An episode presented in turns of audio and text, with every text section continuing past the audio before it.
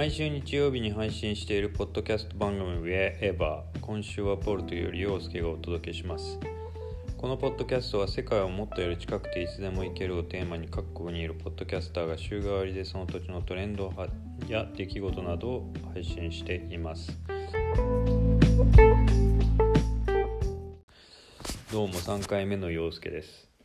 えー、今回は、えー、1回目の話の続きで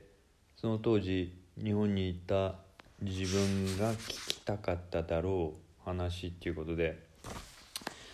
何をアドバイス一番したいかなって考えたのはまずクレジットカードを作る。これから海外に出ようと思うっていうか会社員を辞めた時に一番最初に友達の宮地に何したらいいかなって言ったらクレジットカードつけてお前自営業になったらクレジットカード作るの大変だぞって言われたんで作ってそれすごい正解でそのカードですごい生き延びたっていうのも最初はあったんででも最終的にはこれ海外に住んでますよねみたいな話になってあの電話かかってきたのかな？連絡があってシティバンクのクレジットカード結局解約せざるを得なくなったんだけどそれ何年後ぐらいかな？それまでは海外旅行してます海外に住んでるわけじゃありませんみたいな顔してずっとカード使い続けることができたんでこれなかったら結構生活が大変っていうか超豊かになったんでそれはすごい良かったなと。だからクレジットカード作った方がいいよと。ねあとパスポート一番長いのって何年だっけな？10年の最長に絶対にしてあの書き換えすごい面倒なんでそれ最長のパスポート取りなさいと。あと言いたいのは貯金しろと。やっぱ貯金があるとないとでは全然違うんで。僕の場合貯金あの旅の途中であのその貯金が増えてった口なんで それはすごい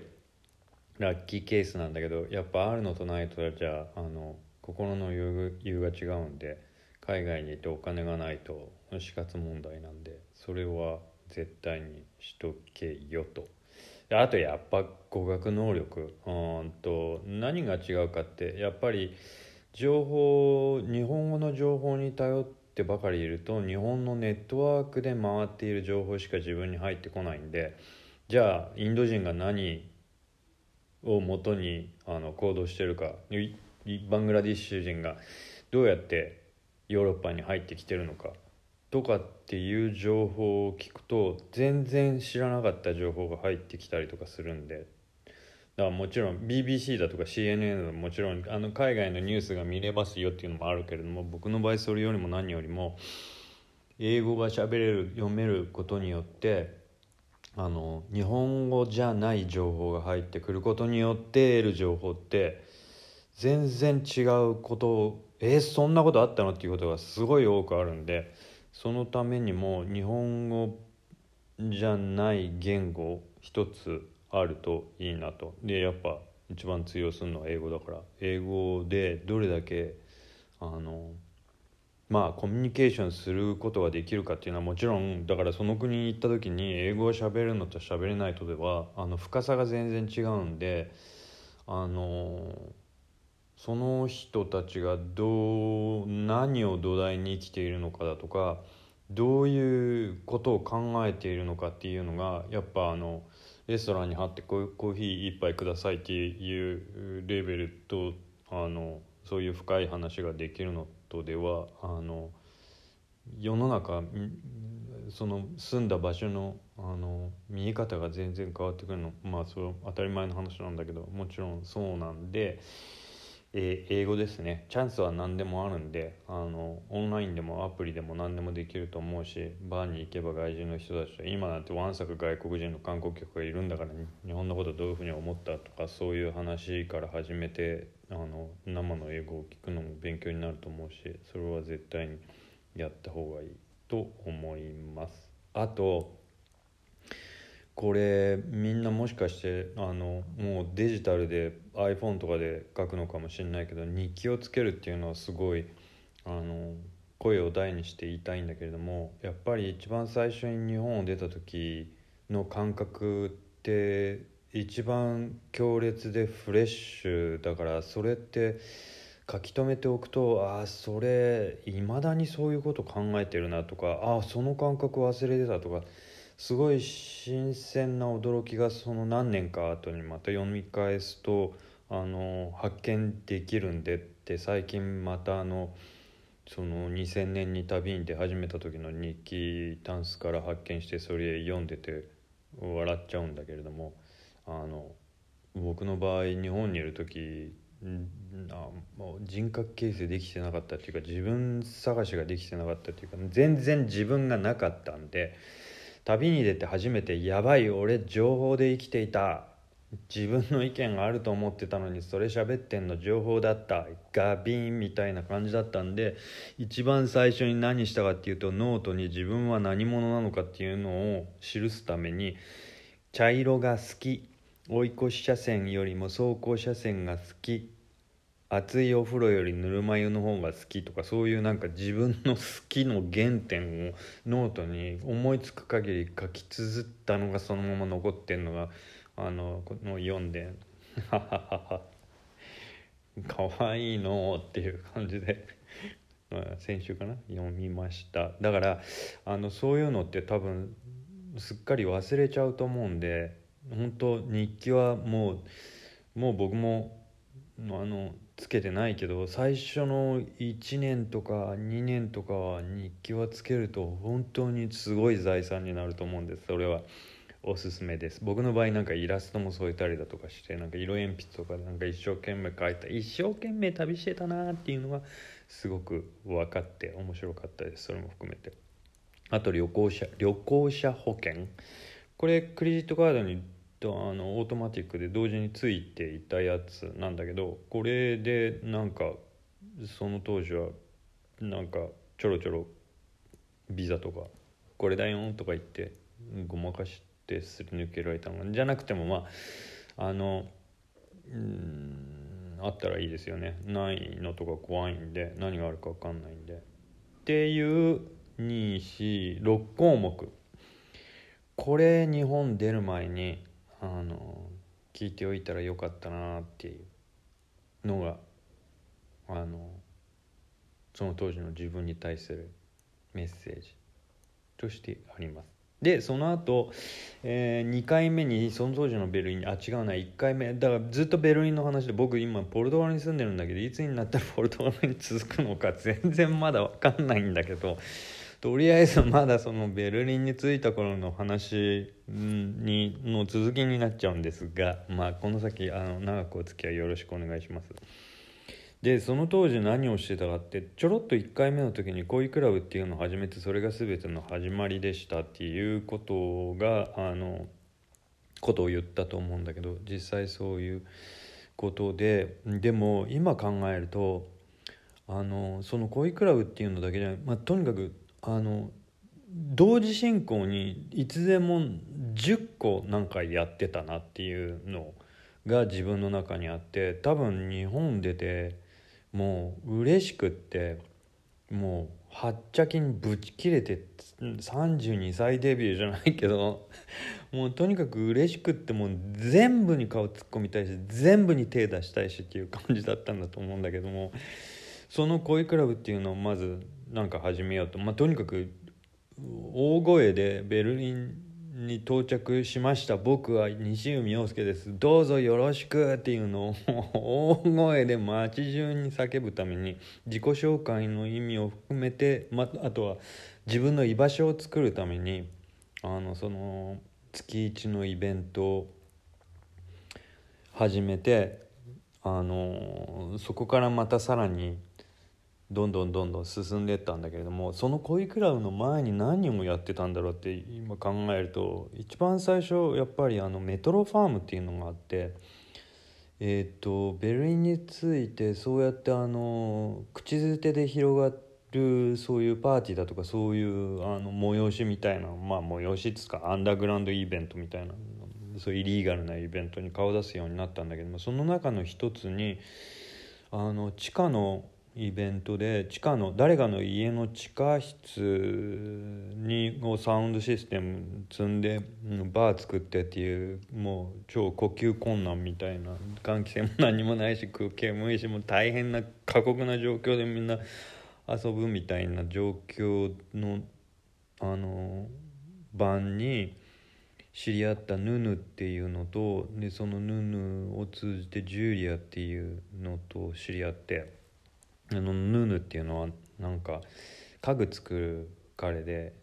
その地下室じゃないけど他の家の地下室を工場にしてあのいつでもなんかマスクして削って切ってみたいな家具作っててなんかレトロフューチャーみたいなテイストの、うん、で安いなんか MDF のあの素材使ってちょい丸みがあるようなあのシェルフだとか作ってそれがすごいかっこよくってなんかその当時の空気にすごく合致していてあすごいいいなと思って。ですぐそれ作ってもらったんだけどもその彼を通じて今度はジュリアっていうイラストレーター彼女と知り合って。でそのジュリアっていうのはなんかそれもまた変ななんかビジネスマンが順に輪になって手をつないで森の中に佇んでるみたいなそういうイラストだとかあとなんかマイケル・ジャクソンの若い時から整形して最後途中までの顔のその変異をあのモーフィングで表したりだとかいうのがあのあってあこの2人すごいなと思ってあこういうなんかなんかチーム作ろうと思ってて作った名前がメトロファームっていう名前で。でそのチームはまだ残ってて僕はもうその後いなくなるんで辞めちゃうんだけれどもそのチームは今でもあのベルリンで今メインがナイキの内装ナイキショップの内装とかデザインしたりだとか施工したりとかするような結構大ヒットな会社でなんかブリブリ言わせてるところがあるんだけどそれあの僕があの名前作って僕が最初にそれ作ったデザインチームで。で結果としてそれなんかじゃあ T シャツ作ろうってことになってあそうそれ日本に一回帰った時にあそういや僕ビームスに知り合いが青野くんっていうのがそういや大学が一緒だったなと思って。っていう感じで「いませんか?」ってビームスに行ったらいるって。何もアポ取らないで。で話したら「それ面白いからじゃあ紹介するよ」っつって。でえっとメンズの山崎さんっていう紹介されて。でなんか話してこういう感じなんですって言ったらじゃあそれ面白いからやりましょうってことになってそれでメトロファームで T シャツ2,000枚作ってって2,000枚作るのもお金が必要だからそのお金を集めるのになんかプレゼンテーションマテリアル作って何パーセント上げるかお金貸してくださいみたいなお金持ちの人のところにしに行ってプリント T シャツプリントしてそれ全部日本に送ってやっぱ日本でもすごいオラって叫びたかったんだろうと思うんだけど、やりたかったからそのビームスのインターナショナルっていうところに小屋建てるっていう話になってこの小屋作ってもらうのトリップスターっていう人たちに頼んでなんか知らんなんなんで知り合ったのかな？トリップスターのくんいちくんって。それで家建ててもらってでそこに T シャツ全部並べて2,000枚。で人いっぱい来て雑誌だとかラジオだとかなんかいろいろインタビューとかされてうわさわっさそれでみんなで行ってみんなで帰ってきてで日本で散財して T シャツの売り上げ全部なくなっちゃいました。みたいなそういう。もうとにかくもう行き当たりばったり楽しければ何でもいいみたいな感じでそのメトロファームっていうのが最初にあってで同時にあのスニーカーを売ってた。でそれはあのそのバンコクをはじめアジアを何ヶ月か旅してえっとえっとネパールに着いた時にあの出会ったものそれカシミヤじゃなくてパシミナっていうスカーフなんだけどそれがネパールで手に入ってそれをあのウェブサイトにして日本の昔の会社の人だとかあの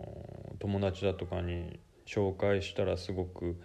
売れてっていうのがあったんでああなんか物をウェブサイトを通じて売るっていう方法だったら海外に住んでてもできるなって「あいちゃん!」ってうちの猫なんだけどももうニャーニャー泣いてかまってほしい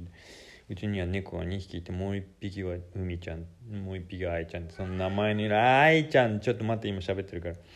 でそのスニーカーの販売っていうのはそのウェブサイトで何か物を売ればあの海外で生活できるなっていうのがあったんで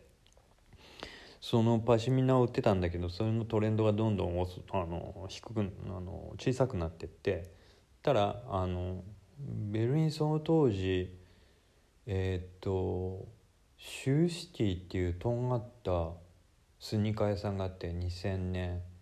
今でもアパートメントっていう名前残ってるんだけどそれの前身みたいなのがシューシティっていうのがあってクリストフっていう人がやってたんだけどもそこで買ったスニーカーをウェブサイトに載せてそれを販売して、えー、送るっていう。それはタイムレスっていう名前でやっててでそのスニーカのウェブサイトがすごくあの人気になってあの載せれば載せるほどあの売られる売れるみたいな状況だったんでタイムレスのスニーカーでニューヨークにも行ったしロンドンにも行ったしあの買い付けとか。っていうのをやりつつメトロファームで T シャツとか作ったりあと他のなんかプロジェクト何個かあったりしつつ恋クラブで居場所づくりをするっていう今考えるとその3つどどれかがなくなったりとかしてたのもう終わったりとかしてたのかな。でも自分の中では多分その3つの角プラスあと7つぐらいなんかいつでもなんかやってってる感じでそれが分かんないな。なんかベルリンにベルリンでに来る日本人のなんかカフェオーナーのアテンドするだとかなんか雑誌に、えー、ベルリンのおしゃれくんストリートスナップの写真撮って文章書いて送るだとかなのかあとはなんかドイツ年に合わせてドイツの文化を日本でなんか紹介するみたいなのだったのかなんか知んないけどとにかくその当時はなんかすごいいつでもあのプロジェクトはいつでもあった。でそれぞれ一つずつがすごくまあ充実してたしあの面白かったね。でそのメトロファームっていうのはもうなくなった。僕はいなくなったしタイムレスっていうのもスニーカーのまあいわゆる僕は転売屋っていうのをやってたんだけれどもあのベルリンに住みながら。ででもそのタイムレスっていうのがあったからなんかスニーカーの分布図分ん？勢力図みたいのがすごくあの把握できて自分の中でああミラノにはこういう人がいてああスウェーデンにはこういう人がいてああなるほどロンドンはこういう人がいてっていうのはヨーロッパのそういう勢力図ああでもって LA にはこういうのニューヨークにはこういうのがいてっていうのは世界地図が自分の中に出来上がったんでそれは後々あの僕はあのアシックス恋クラブを通じてアシックスの Germany とアシックスのアムステルダムとつながっていくんだけれどもそれの土台があったからこそそういうふうにアシックスとの仕事がオニツカタイガーアシックスとの仕事が増えていったっていうのもあるんでなんか全部つながってるなって。でもその全部の基本は自分が好きなことしかしないっていうことにつながってくるんだけれどもまあその恋クラブ。一番最初は8ミリバーって8ミリミーターバーってあれなんだゼーネフェルダープラッツだっけな。になんか新しくできたちっちゃいあれアメリドイツ系アメリカ人の何ていうかあれだったか忘れたけど、まあ、そういうところが新しくできるんでっていうんでそこにあの僕陽介でこういうイベントやりたいんだけどややれますっていう話して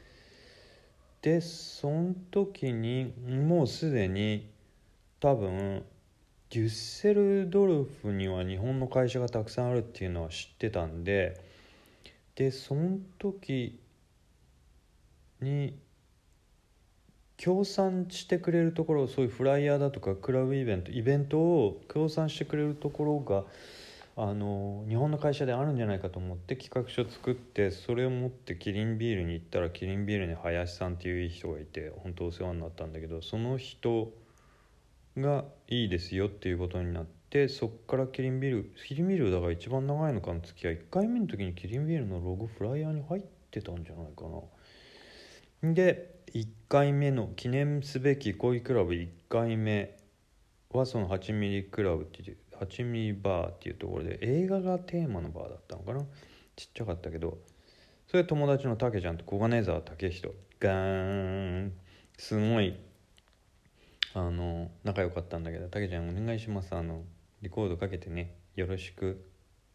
て言ってでもそんなどんなことになるのか分かんなかったからとりあえずたけちゃんどんぐらいレコード持ってきたのか分かんないけどとてつもな なない長さのレコードを何時間たけちゃんかけたってさ1人で6時間かけたとかなんとかでものすごい数の人たちが入ってきて大変なイベントででそれ盛り上がりまくってでそっから月1回そこで1年ぐらいやったのかな。でその後カール・マール・カッ XRA36 っていうアレキサンダープラッツから割と近くのあのそこは何なんだ？東ドイツのアイスクリームバーだったのか。でその目の前が木のインターナショナルってあのすごく大きくて由緒正しい東ドイツのザ映画館で。でその隣がカフェモスコーってあそうだ。一時期クラブになってたけど今どうなってるのかイベント会場になってるのか全然わかんないけれどもカフェモスコーっていう名前のあれは社交場ボールルームみたいなクラブの隣にあるバーでだからそういうあのザ映画館ザクラブクラブっていうかボールルームザバーザアイスクリームそういう東ドイツの、えー、最新を集めた場所なんだろうなあそこは。そこのうちの一つのその元アイスクリームバーっていうところなんだけどそこは全面違うな。えっと四方背面だけはかか壁があったけども三方ガラスで囲まれている周りから全部が丸見えの2階建てのあ違うメゾネット状態になっている、えー、箱ででバーカウンターが中央にドーンとあってでバーカウンターの後ろから踊り階段あの2階に上がる階段がついているっていうものすごくインパクトがあるバーででそこを月に1回その恋クラブをやるっていうのはあれ1年後ぐらいだったのかやり始めて。毎週ん？いつも木曜日だったんだけれどもそこの2階に DJ ブースを作ってすごい今あの名前書き出してみたけれどもそのあの一番最初にもやってもらった小金沢武人青木高政藩野義弘田中文也ああと稲川明ベルリン在住藤田正義西本武まあみんな日本に帰っちゃってるけどその当時みんなベルリンに住んでて。住んでる人が多くて。あとはそういう日本人の人たちがやってくれたしあとは友達だったシュテファン・ベトケってポールっていう名前でやってる電子音楽家。あとジョン・テハダたけちゃんたけし君のあのパートナーだったあのミュージックパートナーだったミュージシャンだとかカールステン・ニコライだとかロバート・リポックだとかヤン・イエリネックだとかすごいね。うん、そういうそうそうたる面々がもうなんかただみたいな感じでみんなそれみんな楽しかったからっていう、うん、やってくれたんでね。だしあの手作りイベントだったんでみんなあんまりそんなにとやかく言わないでベルリンのうちは。だしその当時みんなベルリン誰もお金持ってなかったからそんなになんかギャラ払えとかそういうのあんまりなかったっていうかみんな友達だったんだ。友達のネットワークだったからみんなそれやってくれて。でその木曜日はどうだろうな。11時12時ぐらいから始まって朝明けるまでそのバーでみんな人が集まってっていうのをずっとやってたな。なんかすごいいっぱい人が来るようになって。それこそ新聞は取材に来るし雑誌はもちろん来るしテレビは来なかったかな。あと日本の大使館の人たちがなぜかよく来るようになってなんかベルリンの若者事情の話聞かせてくださいとか言ってそういやなんか資料まとめ大使館でお話ししてくださいみたいな。ことを言われて大使館行ったこともあったな。なんかすごいそういうのがフレッシュだった。ですね。で当時すごい覚えてるのはグラフィティがすごいあの起こり始めた時でっていうのはストリートアートって言われるようななんかあのタギングだとかスローアップだとかクラシックなそういうあのグラフィティの進化版みたいなもう少し立体物だったりえー、えこれがっていうようなあのなて言ったらいいのかな。あのそういう創作物が道中にああ道道中？街中にすごく溢れるようになってっていうのはベルリンにはもともとバックジャンプスっていうグラフィティエイドリアンっていうやつがやってたんだけどあのいうのがあってそれがあの主催するイベントとかもあったんでベルリンはものすごいニューヨークからもヨーロッパ北ヨーロッパデンマークも強かったしスウェーデンも強かったしもちろんパーリはメッカだったしであの海を越えてニューヨークからも LA からもあのオベーだとかニューヨークスウォーンだとかそれこそあのバンクジーだとかあの通りにあったしで次の日とかもううちの近くであれもう撮らなかったのね誰かが撮ってっちゃったりだとかそういうのもあったからすごい僕は影響を受けてそういうなんか、えー、広告は郊外えビジュアルビジュアルポリューションだからそういう広告をあの面白おかしく塗りつぶしてったり、うん、あの街をキャンバスに活躍するストリートアーティストたちがたくさん周りにいたからすごく影響を受けてその行為クラブっていうのもあのフライヤーその当時作ること最初の頃フライヤー作ってたんだけどそれが進化してコインマガジンっていうファンジンを作るようになってそれ毎回そのファンジーの中身はその周りにいる人たちたくさんいろんな人にあの1ページ作ってもらうっていうんで何ページぐらい16ページぐらいあったのかな。そんぐらいのページを1ページ1ページあの誰かに頼んで作ってもらってたからその中には今聞くとえっていうような人たちがあのコントリビュートしてくれてでそれクロイツベルクのあのともちゃん話してたオラニエンプラッツのすぐ近くのコピー屋で。線部作ってで毎回バックパックにその線部そのコピー屋はあのホチキスでパチンパチンって止める機能がついてるコピーマシンがあったんでそこいつも行ってでもコピーマシンで作ると枠が白くなるんでその枠をバツンバツンってカッターのあの分厚いやつ切れるコピー屋にあるあのマシンでバツンバツン切ってっていうんで多分あれ午後1日コインマガジンの日は1日コピー屋にこもってそこでコピー線部作ってバッツンバッツン切ってで最終的にそれ線部線部重いんだそれけあの何？あのバックパックの中入れてでそれ出来たてほやほやのやつをクロイツベルクからミッテに戻ってその当時クロイツベルクなんてトルコ人しかいないからそんなところもあもちろんトルあのそれ以外にもあったけれどもスケーターと元の西ベルリンのやんちゃなやつらとあとトルコ人しかいなかったからもうあのファッションっつったらやっぱファッションとかデザインとかお店商業施設は全部見てだったんで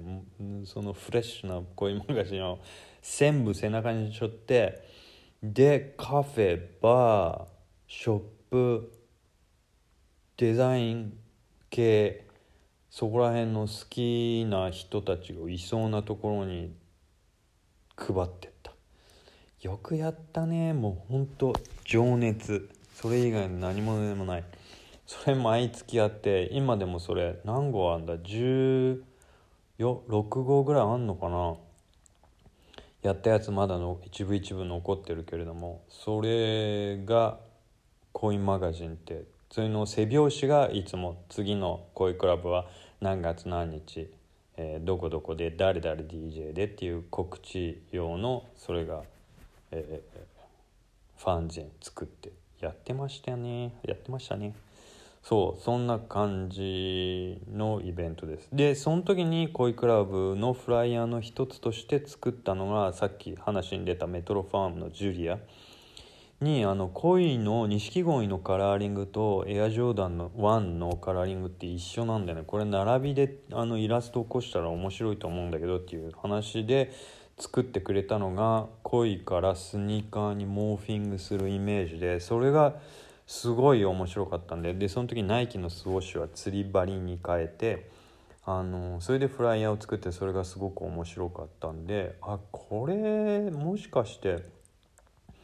エアジョーダンじゃなくて鬼塚タイガーのメキシコ66にもできるかなっていう話になってそれが恋からメキシコ66に変わるっていう絵ができた時に来たこれだっていう風になってアシックスと鬼塚大河との付き合いが深まっていくっていうところで今回の話は終わりにしたいと思いますがそう。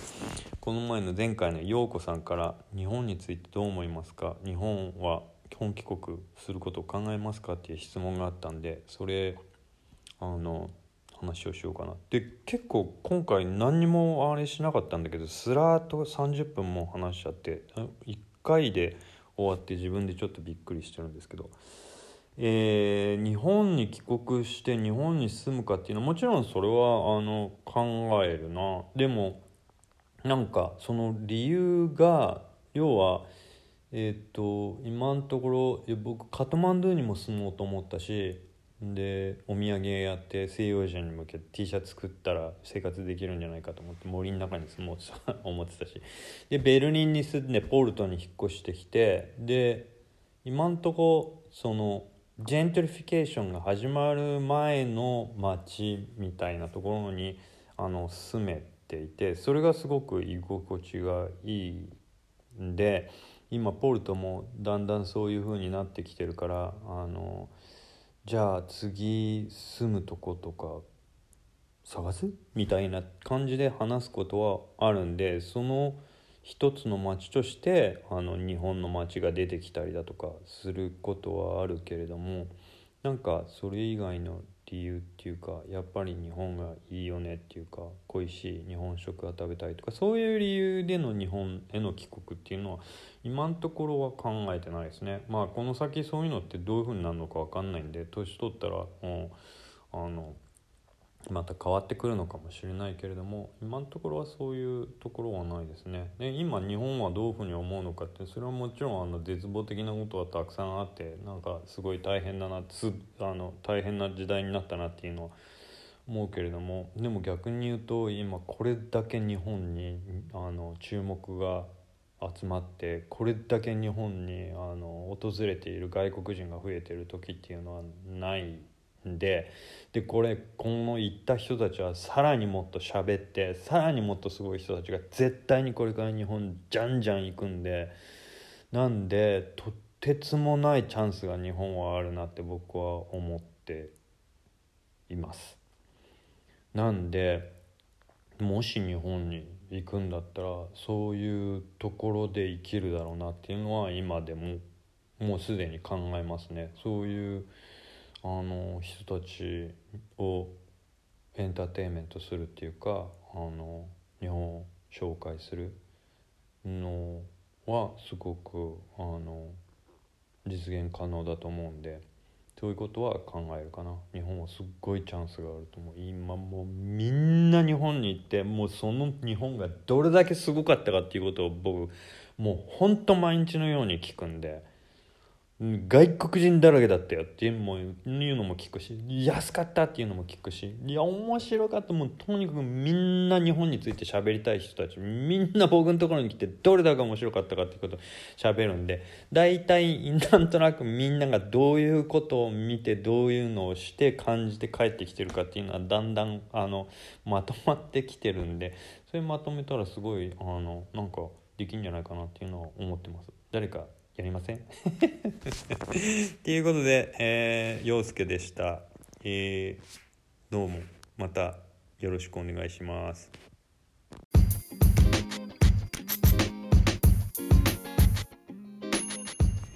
あきこさんに対するあの質問忘れてました。あのさっきも話したんだけれどもやっぱり日本にあの外国人観光客すごく多くなってますか、えー、それと住んでそうな人も増えてる？日本の状況すごく気になります。教えてください。